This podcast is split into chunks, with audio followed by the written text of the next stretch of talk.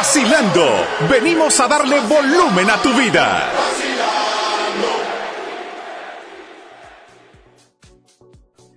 Hola, hola, muy buenas tardes, un gusto y gracias por la invitación, por permitirme compartir un tema con todos los radioescuchas, ¿verdad? Efectivamente, Paola, vamos a hablar acerca de lo que es un poco de la infertilidad, ¿verdad? ¿Por qué es importante hablar de eso? Porque a nivel mundial se dice que hay muchas parejas que tienen y a medida que ha ido pasando el tiempo los altos índices de infertilidad han ido aumentando en el país, en el país a nivel mundial, ¿verdad? Por eso este mes de julio se ha catalogado, se ha designado como el mes de la infertilidad, como objetivo de promover y orientar a la población a hacerse estudios, a hacerse chequeo antes de un embarazo y obviamente cuidarse durante el embarazo y después del mismo. ¿A qué se debe este porcentaje, este incremento de personas que, que están infértiles y que no pueden? Existen muchos factores, tanto factores masculinos como femeninos. O sea, no nos vamos a abocar de que solo la mujer tiene problemas para quedar embarazada, sino que pueden ser cuando una pareja, digamos, una infertilidad lo definimos, cuando una pareja ha estado intentando un embarazo, obviamente sin ningún método de planificación, y pasa un año y no han logrado conseguir un embarazo. Hay tipos de infertilidad, la primaria es que logran un embarazo, pero nunca el embarazo prosigue, y hay la, la secundaria, que es la que, la otra es la que nunca se han embarazado. O sea, hay unas pueden embarazarse, pero nunca logran un, que el embarazo evolucione y la otra es que pueden tener, no pueden nunca embarazarse. Entonces, entre los factores femeninos en la mujer podemos tener diferentes, tanto anomalías anatómicas como enfermedades que nos van a llevar a que esa mujer no pueda embarazarse, como cuáles. Una, el famoso y muy conocido ovario poliquístico. El ovario poliquístico nos da ovulación. Recordemos que para que se dé un embarazo tiene que haber la unión del óvulo y el espermatozoide. Y sin el ovario poliquístico hay ovulación, o sea, no hay óvulo, no va a poder la mujer tener un embarazo. Otras patologías como cuáles, aquellas pacientes que tienen enfermedades tiroideas, como el hipotiroidismo, están muy relacionados con problemas de infertilidad. O muchas pacientes logran el embarazo, pero tienen aborto debido a esta patología. Otras podrían ser aquellas pacientes que recurrentemente tienen infecciones vaginales. Es ahí lo importante, ¿verdad? Que deben consultar a su ginecólogo cuando tienen eso, porque muchas se automedican, entonces vienen recurriendo con la misma patología y crean a nivel de útero, a nivel de trompa, adherencia.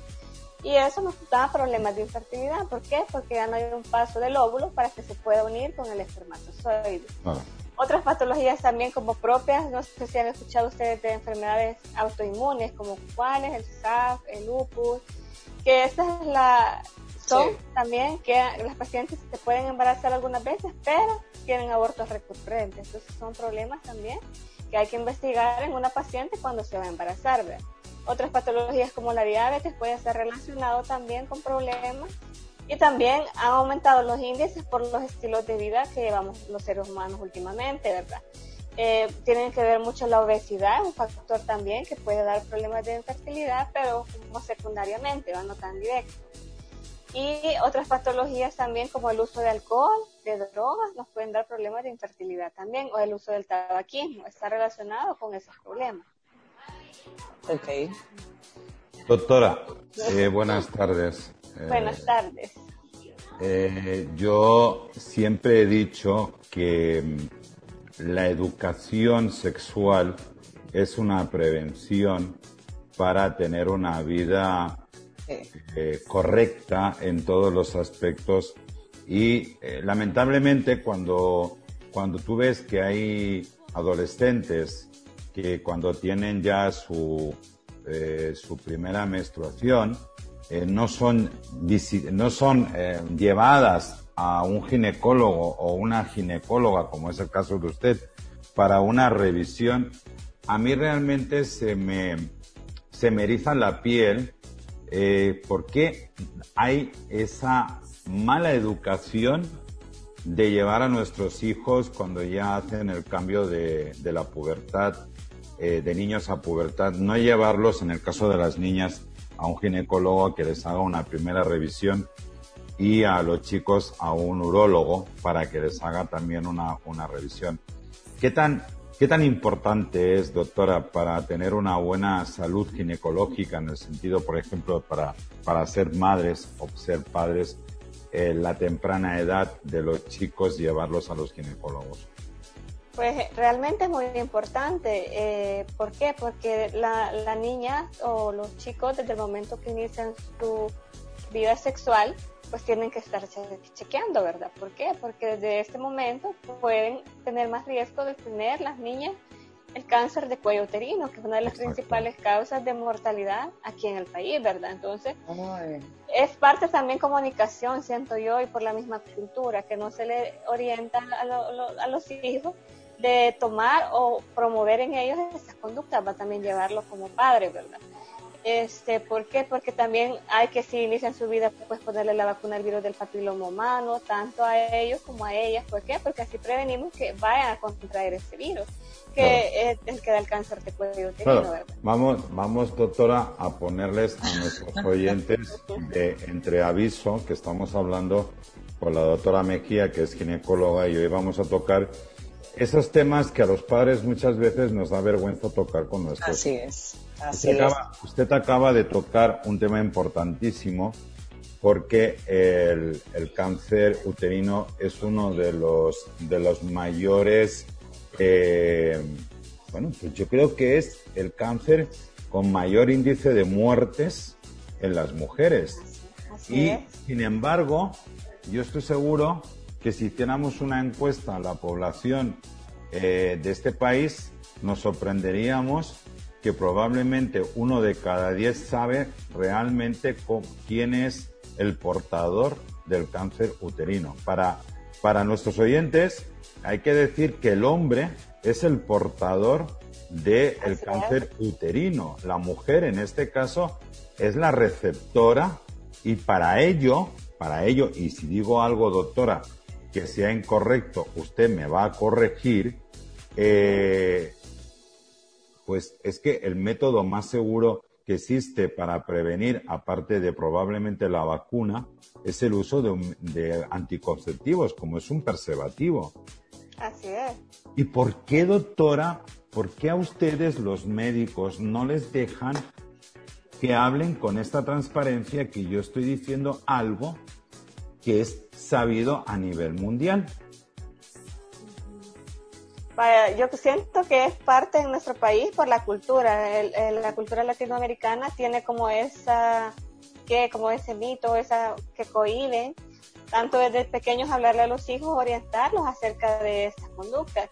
Y realmente ese es el problema, porque los chicos y las chicas inician sus relaciones sexuales y o sea, así es, y muchas veces se embarazan o las enfermedades de transmisión sexual, ¿verdad? Que sabemos, como es el VIH, el virus del papiloma humano, y cabal, como dijo él, pues el, el, el, hombre es el portador y él es el que está transmitiendo a sus múltiples parejas, las que tengan su única pareja, el virus del papiloma humano. Por eso también hay la importancia de usar o de iniciar desde chicos los papás, pues llevarlos a que se pongan la inyección, tanto él como ella, los niños y las niñas, a partir de los nueve años se puede aplicar.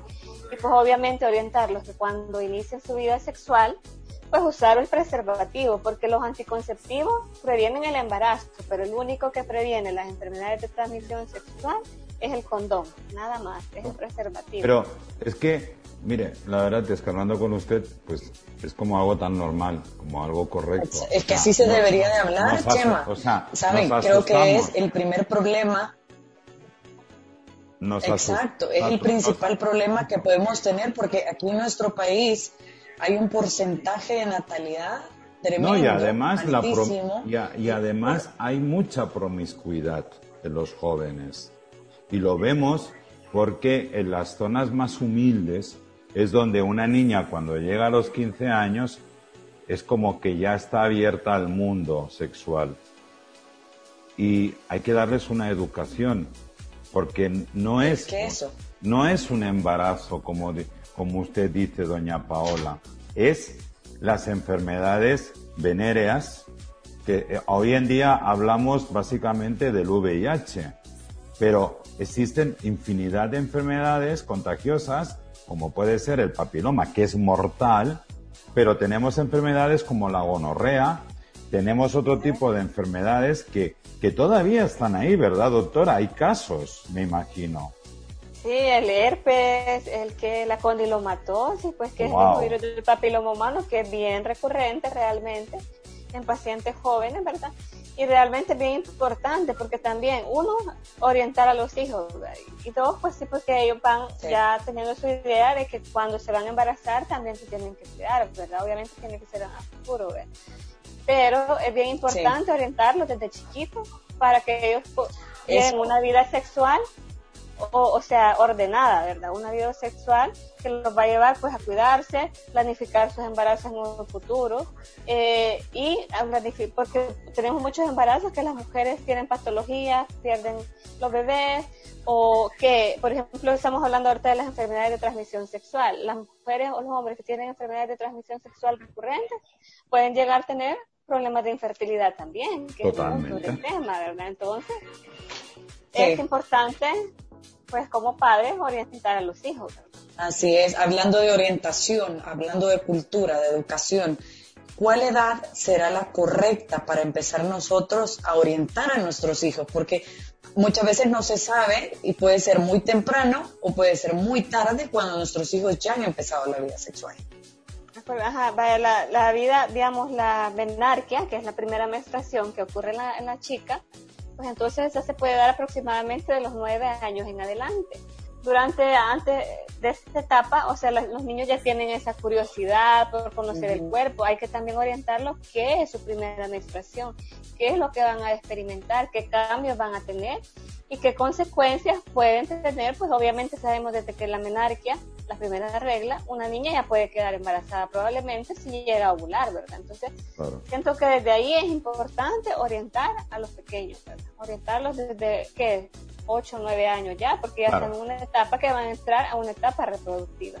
Y es muy importante, usted como ginecóloga, doctora, es muy importante cuando una niña tiene su primera menstruación, tener una muy buena educación de higiene vaginal, porque eso le va a ayudar a evitar muchos problemas. Fíjese, doctora, que hay algo que a mí me llamó muchísimo la atención en este país cuando yo llegué, el altísimo número de personas conocidas mías que me comentaban constantemente que tenían eh, infecciones vaginales, algo que yo, por ejemplo, pues en España no notaba tanto.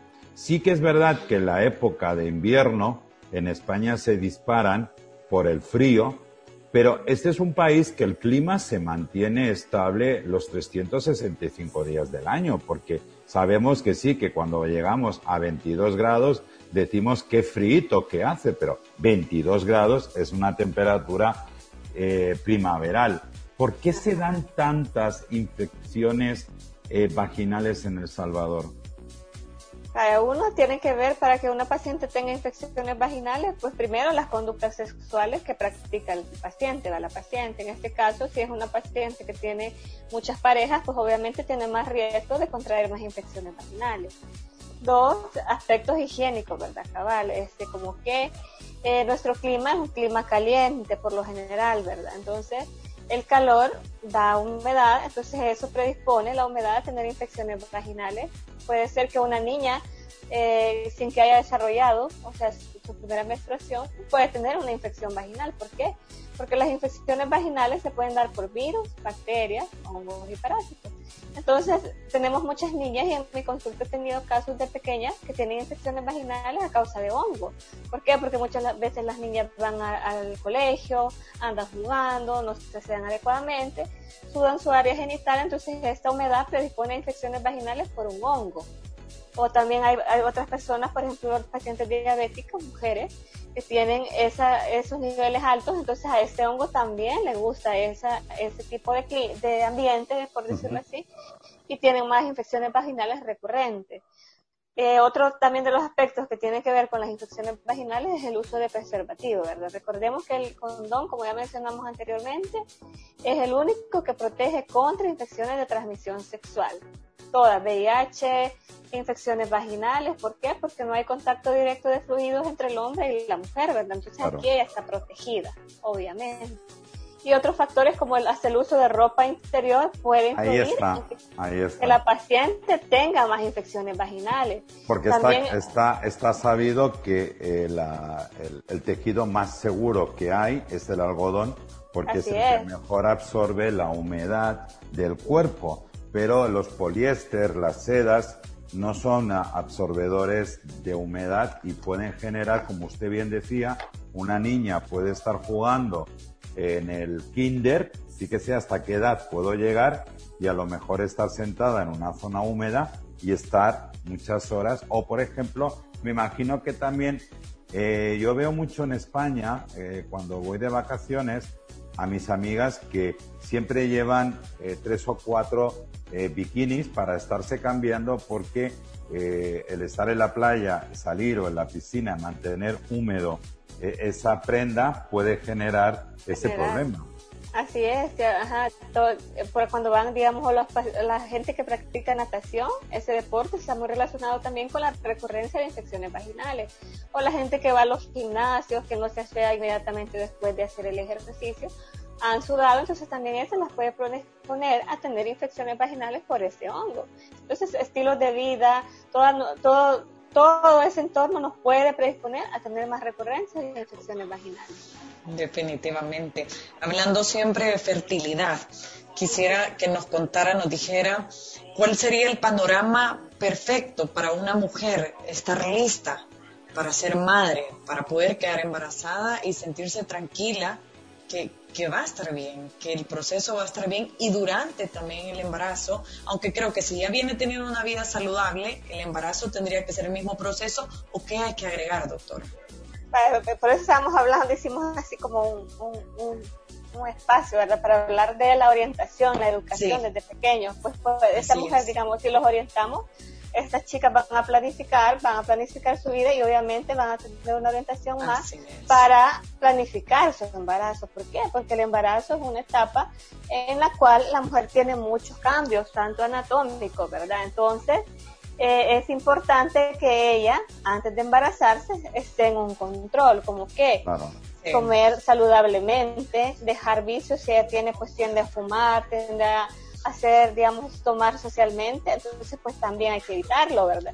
Porque acordémonos que si una mujer sale embarazada puede tener malformaciones por no darse Totalmente, totalmente. y las adicciones, doctora.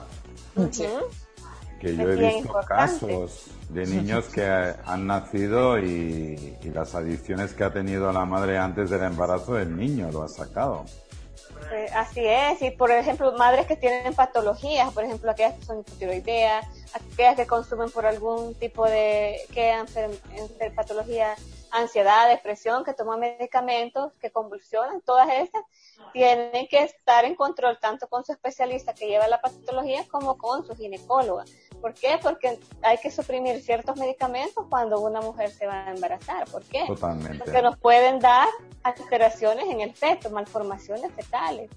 Entonces, por eso es bien importante, hasta el más mínimo medicamento. Por ejemplo, a veces hemos tenido pacientes que usan medicamentos para el acné, por ejemplo, que es bien recurrente. Sí, sí. Salen embarazadas, son altamente teratógenos algunos. teratógenos es sobre todo uno que es muy famoso, que es fantástico, pero que es altamente peligroso, porque perdón, además afecta mucho al hígado. Así es, ajá. Entonces, todos esos aspectos son importantes. Entonces, eso nos dice que la mujer tiene que llevar estrictamente, idealmente, una consulta preconcepcional antes de embarazarse. Okay. Pero por contrapartida, doctora, eh, usted lo decía al principio, la fertilidad es de, es de dos, no es de uno solo. Entonces también debemos recomendar a la población masculina y a los padres de chicos que los chicos tienen también que tener visitas desde jóvenes con erurólogo, erurólogo para que eh, estudie bien porque hay muchos niños que, que nacen, por ejemplo, con la bolsa genital que queda arriba, que no baja, esos niños necesitan un tratamiento específico para que los genitales estén abajo. Hay muchos niños que nacen con el problema de fismosis y que se les tiene que operar ah. para que tengan una, una vida eh, sexual correcta. ¿Cuál es ese? hay niños que nacen con un problema de eyaculación precoz y eh, su, su actividad sexual no es correcta y entonces se dan muchos casos, doctora, de mujeres que no pueden quedarse embarazadas porque el hombre tiene una patología ya de nacimiento. Fíjense lo importante que es para nuestros oyentes, lo importante que es como padres tener un control y sobre todo tener, doctora, una buena comunicación con nuestros hijos. Romper esos tabúes. Yo me imagino que usted como ginecóloga debe de vivir situaciones ah, a veces incómodas con los padres, ¿verdad? Cuando trabaja con adolescentes.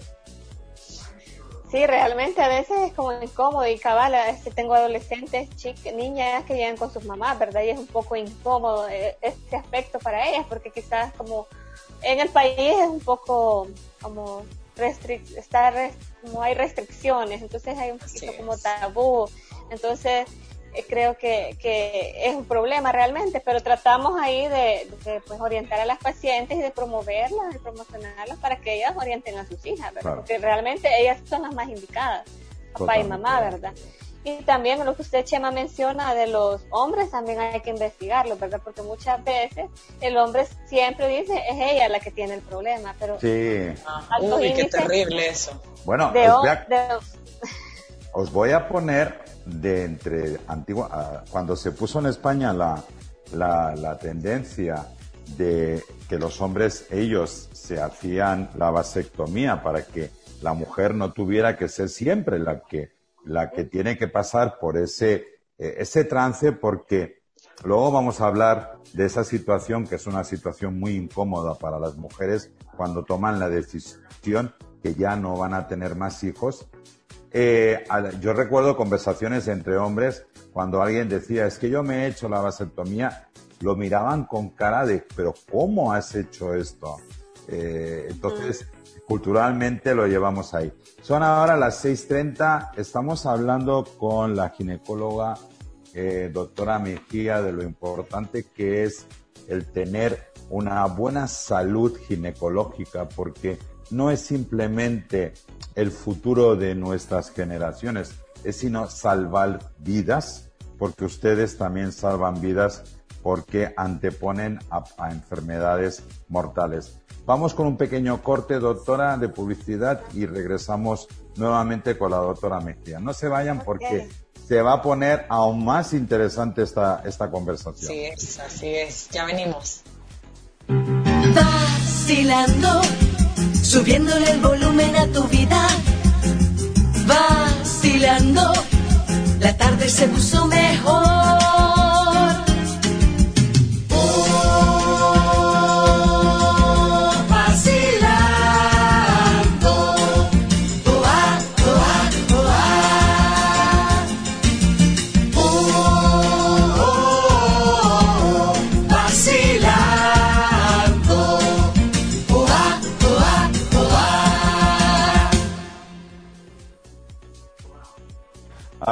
Aquí se ha puesto la conversación bien intensa fuera del aire con la doctora, con la doctora Mejía, ginecóloga y experta en fertilidad. Y les quiero contar que también estamos conectados en Instagram por si ustedes quieren hacer una pregunta a esta plática tan fantástica.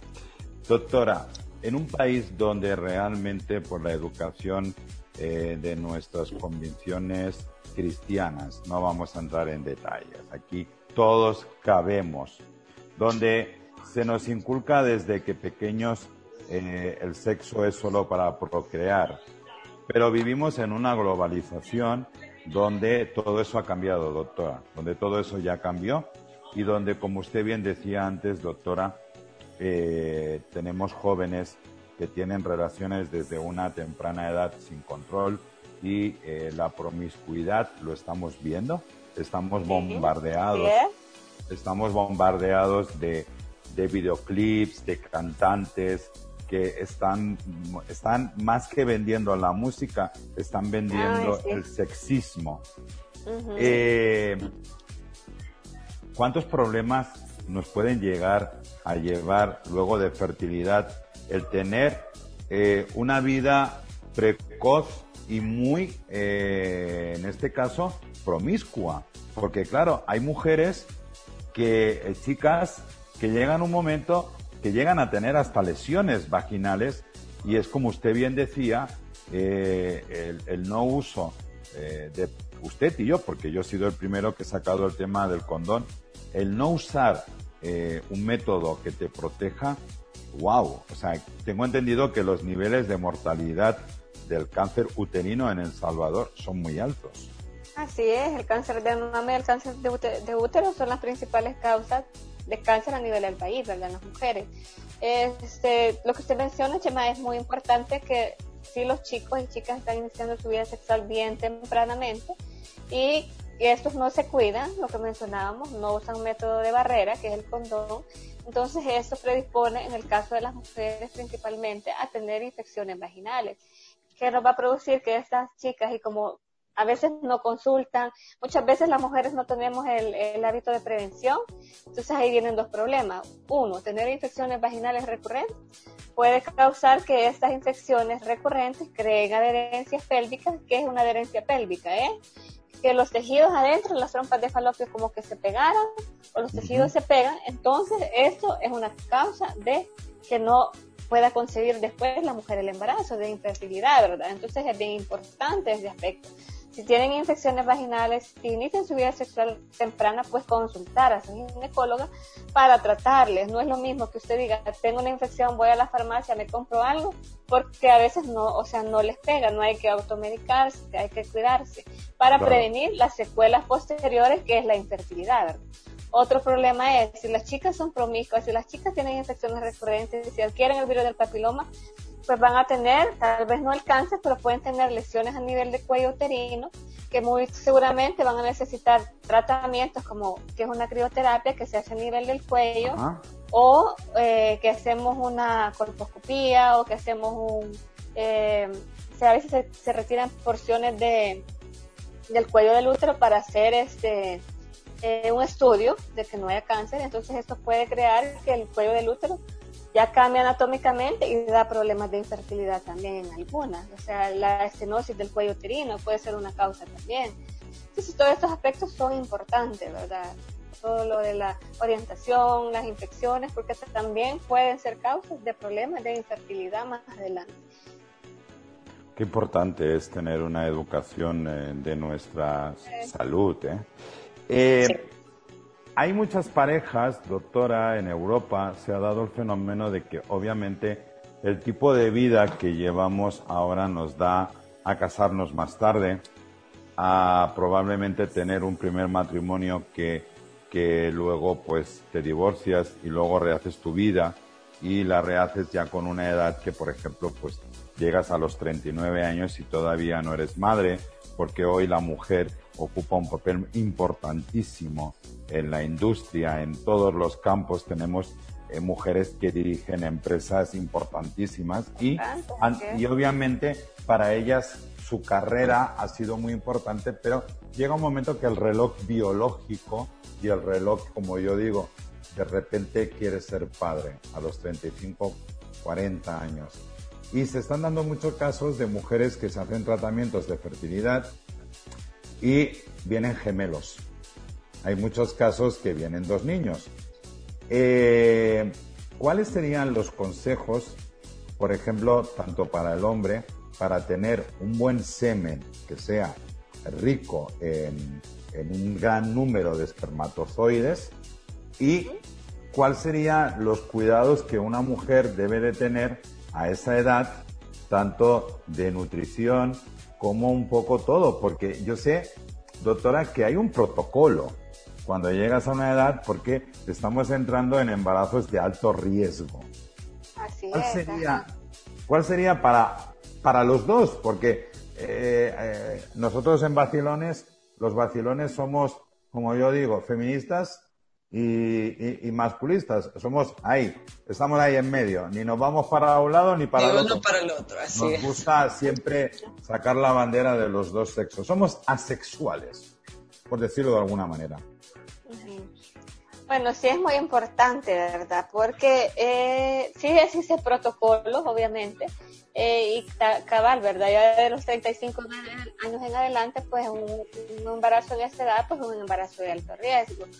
Pues si una mujer este, lleva ese tipo y desea embarazarse a, una edad, a esa edad, pues entonces tiene que tener principalmente un chequeo eh, previo a su embarazo. ¿Por qué? Porque vamos a detectar, por ejemplo, en la consulta preconcepcional, que previo al embarazo detectamos, tratamos de identificar, hacemos exámenes, por ejemplo, la ultra para ver si hay anormalidades anatómicas en la mujer, eh, útero, trompas y todo.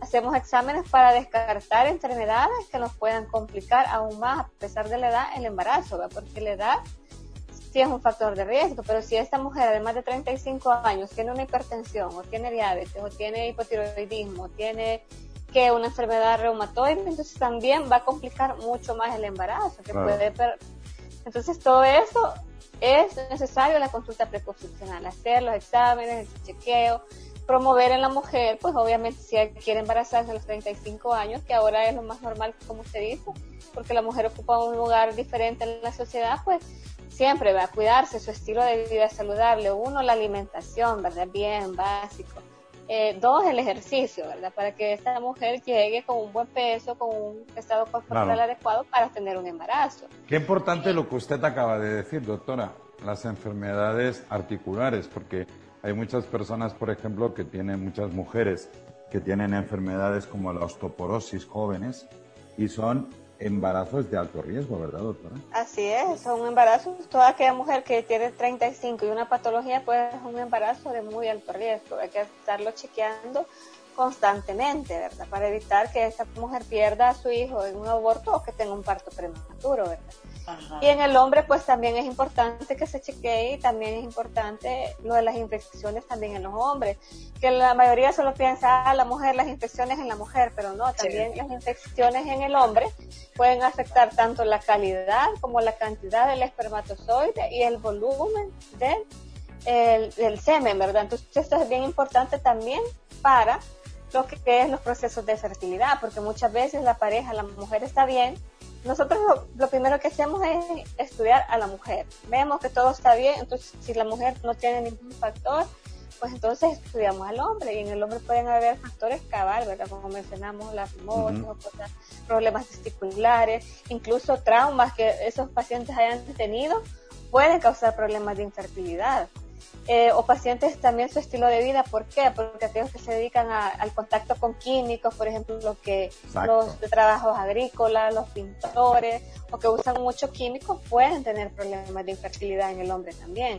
Hombres con diabetes, hombres con hipertensión, hombres con obesidad, son aquellos también que pueden tener problemas de infertilidad y problemas de la cantidad, calidad y el volumen del espermatozoide, que esto es bien importante para que la mujer logre un embarazo. Por eso se estudian ambos, pareja, hombre y mujer. Y a veces hay casos en que tanto el hombre como la mujer tienen un factor. Entonces ahí... ¿Se dejan los, los caballeros? Fíjense que bien, a veces es bien complicado porque la mujer dice, pero es que yo voy a tratar porque él no quiere y no le gusta someterse a este tipo de estudio. Yo creo que por la misma cultura, el machismo, entonces no lo hacen y realmente pues tienen que hacerlo porque es de dos y no podemos estudiar Hombre, Antiguamente, ustedes son muy jóvenes, pero antiguamente yo recuerdo cuando era pequeño, las monjas nos decían que eso no lo, no lo, no lo hiciéramos porque nos quedábamos ciegos. Imagínense. Ay, Dios mío. Los tabúes, los tabúes que nos daban. Mire, eh, doctor.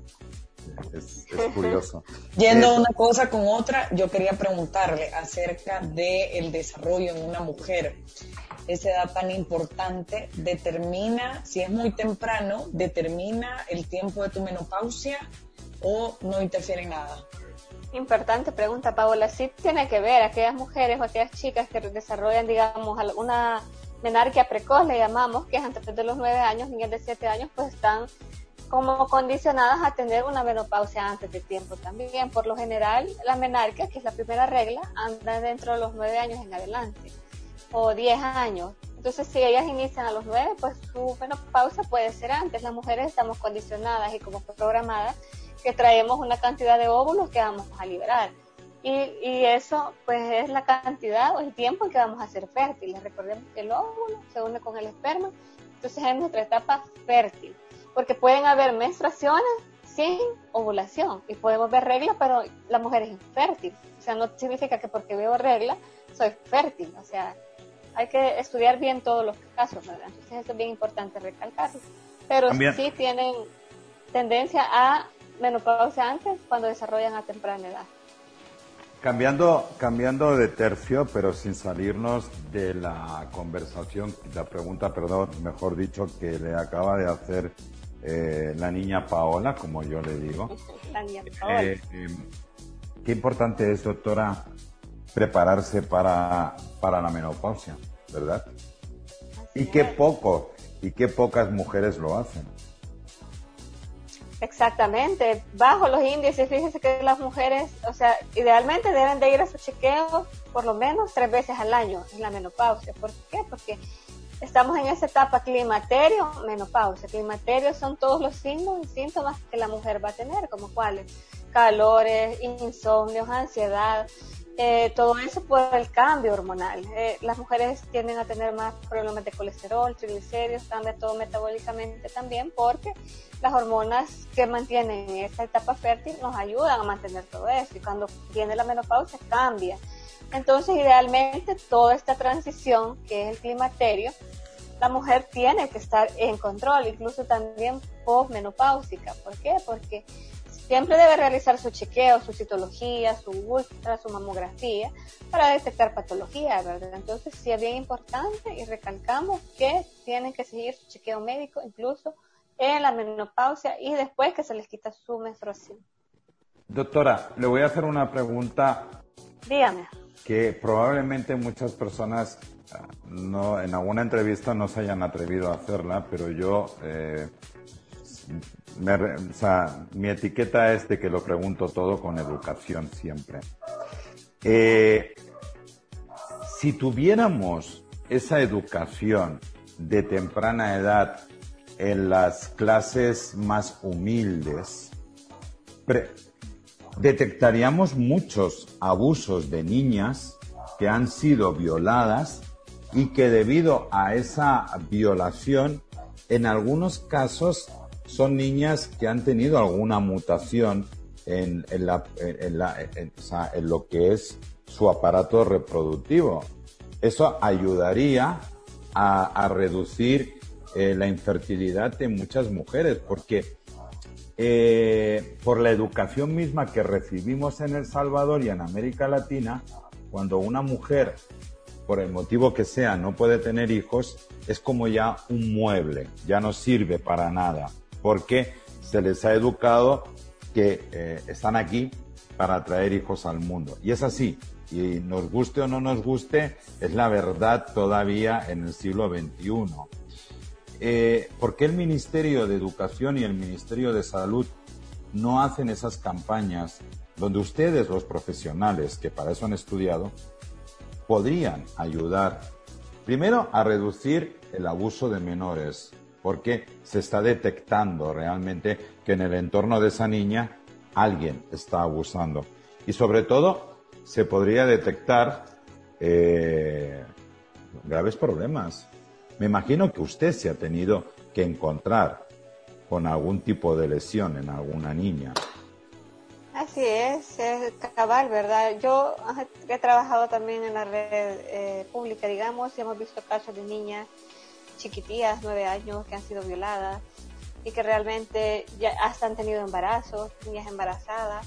Entonces, muchas veces quizás eh, las niñas son abusadas y también ni siquiera son reportados estos casos, las niñas siguen con su, que con, ni las evalúan ni físicamente, entonces esto predispone a las niñas a tener problemas, infecciones, tener problemas en su aparato reproductor, que muy consecuentemente más adelante como complicación pueden tener algún una repercusión en su, en su área de fertilidad, ¿verdad? En su fertilidad.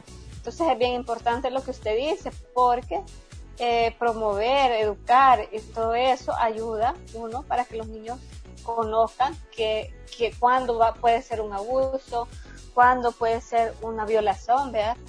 Entonces todo eso es bien importante, pero yo siento que quizás por lo mismo nuestra cultura del país, ese es un poco un tema tabú hasta cierto punto. Eh, que incluso yo siento que en los centros de educación no se promueve, no se educa a los, a los niños sobre ni siquiera qué es su menstruación, ni qué cambios van a tener, ni qué complicaciones, que esto puede crear ya un embarazo, o sea, no, ¿verdad? Sí sería lo ideal que hubieran eh, programas que estimularan, que educaran desde jóvenes y prevenir, pues sí, así, si educamos a los, a los chicos, tanto las mujeres como hombres, prevenirlos a que usen métodos, prevenir embarazos, prevendríamos embarazos, prevendríamos también enfermedades como el cáncer, porque pues sí, hablar de la promiscuidad es bien importante, ¿verdad? Entonces no se está haciendo realmente. Lo único que, lo único que nos asustamos, criticamos cuando vemos que, por ejemplo, pues en África se hace una mutilación genital femenina constantemente que, y por más que la OMS y las ONGs eh, estén eh, pues haciendo campañas para abolirla, pero sin embargo no nos asustamos de lo que tenemos en nuestro país, que eh, en cierta manera, bueno, al final si usted mira lo que es la el significado para estas culturas de la mutilación genital, lo miras con el no educar al uso de un preservativo, pues es lo mismo, doctora, porque al final eh, lo, que está diciendo la cultura es que la mujer no puede tener placer y que solo sirve para tener, eh, para, para ser, para, pues para traer hijos al mundo. Es que yo creo que ya pasó, que estamos en el siglo XXI y esto no es, eh, yo es que no lo entiendo, doctora. la gente que piensa así. O sea, somos humanos, somos animales y el aparato reproductor lo tenemos para, para más cosas. Así es. Y que hay que cuidarnos, doctora, mucho, ¿verdad? Cuidarnos, cabal, cuidarse tanto el hombre como la mujer para, o sea, para tener una vida sexual plena, ¿verdad? O sea, no, eh, eso implica hacerse chequeos constantemente, planificar, planificar un embarazo, planificar, cuidarse con la menopausia, o sea, tener o sea, una salud sexual de, en todas las edades. Doctora, ¿cómo podemos contactar con usted? porque muchas oyentes nuestras y, oyentes han visto hoy otra visión de lo que es un ginecólogo, de lo que es eh, los tratamientos de fertilidad y sobre todo hay algo que es muy importante y es el poder asistir a una persona como usted con una mente tan eh, transparente, tan abierta, que además usted parece más que simplemente ginecóloga parece además una psiquiatra sexual en el sentido que con usted se puede hablar, no se asusta. Con esa transparencia. A mí me ha tocado, a mí me ha tocado eh, entrevistar a ginecólogos y ginecólogas y lo primero que me han dicho que para que lo primero con la ayuda de Dios todo se supera cuando hay una patología. Yo soy muy católico, muy creyente, pero sabemos que por encima de Dios, cuando usted tiene una una patología o es un enfermo de alto riesgo, no hay que cometer el error de ponerlos en manos de Dios. Hay que poner medios para que nosotros seamos responsables. Esa sería quizás la, el mejor consejo. Ser responsables con nosotros mismos y con lo que hacemos fuera de casa, porque eh, sabemos que vivimos en un país donde la promiscuidad fuera del matrimonio es muy, es muy común y hay que tener cuidado. Sí. ¿Cómo podemos contactarla a usted, doctora? Denos su teléfono, si usted puede dar al aire o alguna red social. Este, pueden encontrar en redes sociales a través de Facebook e Instagram como doctora Carmen Mejía. Y eh, si quieren hacer una cita, pues a los números al 61 58 70 65 o 22 63 29 74. Estamos ubicados en la colonia Escalón, ¿verdad? Y solo quería, puedo agregar algo, pues eh, lo que se dijo, o sea, yo también soy muy católica, sí, yo creo en Dios y todo.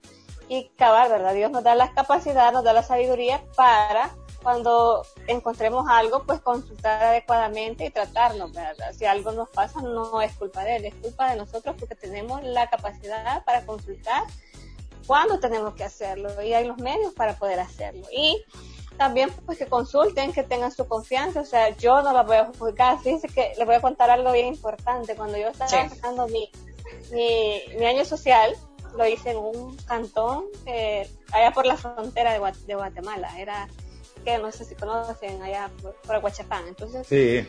yo veía que habían niñas que llegaban eh, del, digamos, de, como con uniforme. llegaban y, y, habían otros médicos que explicaban y decían, mira, ya habían a pedir, a pedir métodos de planificación.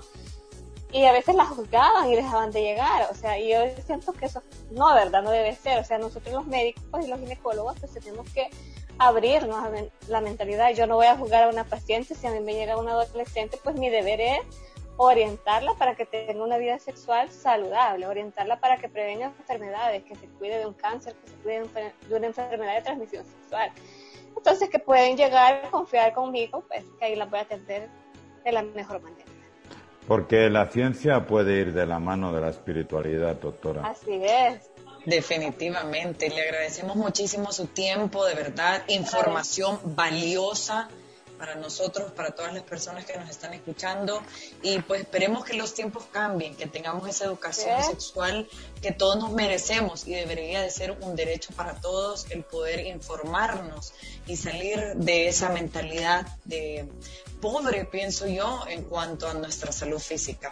Eh, para los que se van incorporando, pueden verla en las redes sociales también, las redes de la doctora Carmen Mejía, ginecóloga obstetra, obstetra, Dios mío, me trago, ultrasonografista y sus números de contacto son el 2263 2974 61 58 70 65.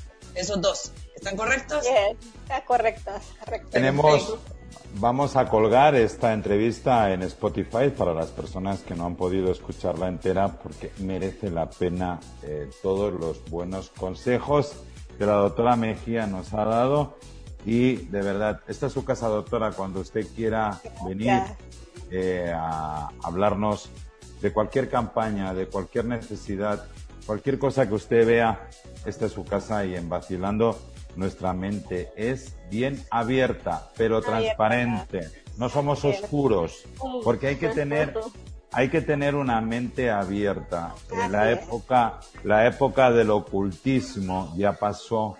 Hay que sacarse esas capas y sobre todo la vida de nuestros hijos está por encima de los tabúes. Gracias, doctora. Gracias a ustedes. Por su tiempo. Gracias a ustedes, bendiciones. Bueno, doña Pao, fíjese que se nos fue la tarde, son ya las 7 de la tarde y aquí se nos acaba ya la gasolina hoy de nuestra locomotora vacilando. Gracias a todos ustedes por estar ahí, gracias por un día más hacernos felices en las tardes de la 97.3 en Vacilando. Así es, señores. Nos escuchamos el día de mañana, jueves, a las 4 de la tarde, de todo el día 4. Esperemos el tío Romeo se pueda ya incorporar con nosotros. Así estamos el team completo. Te extrañamos, tío Romeo. Feliz noche, compañeros. Leo, Ítalo, muchísimas gracias. Chema Luceño, un placer. Mañana. Gracias. Bendiciones.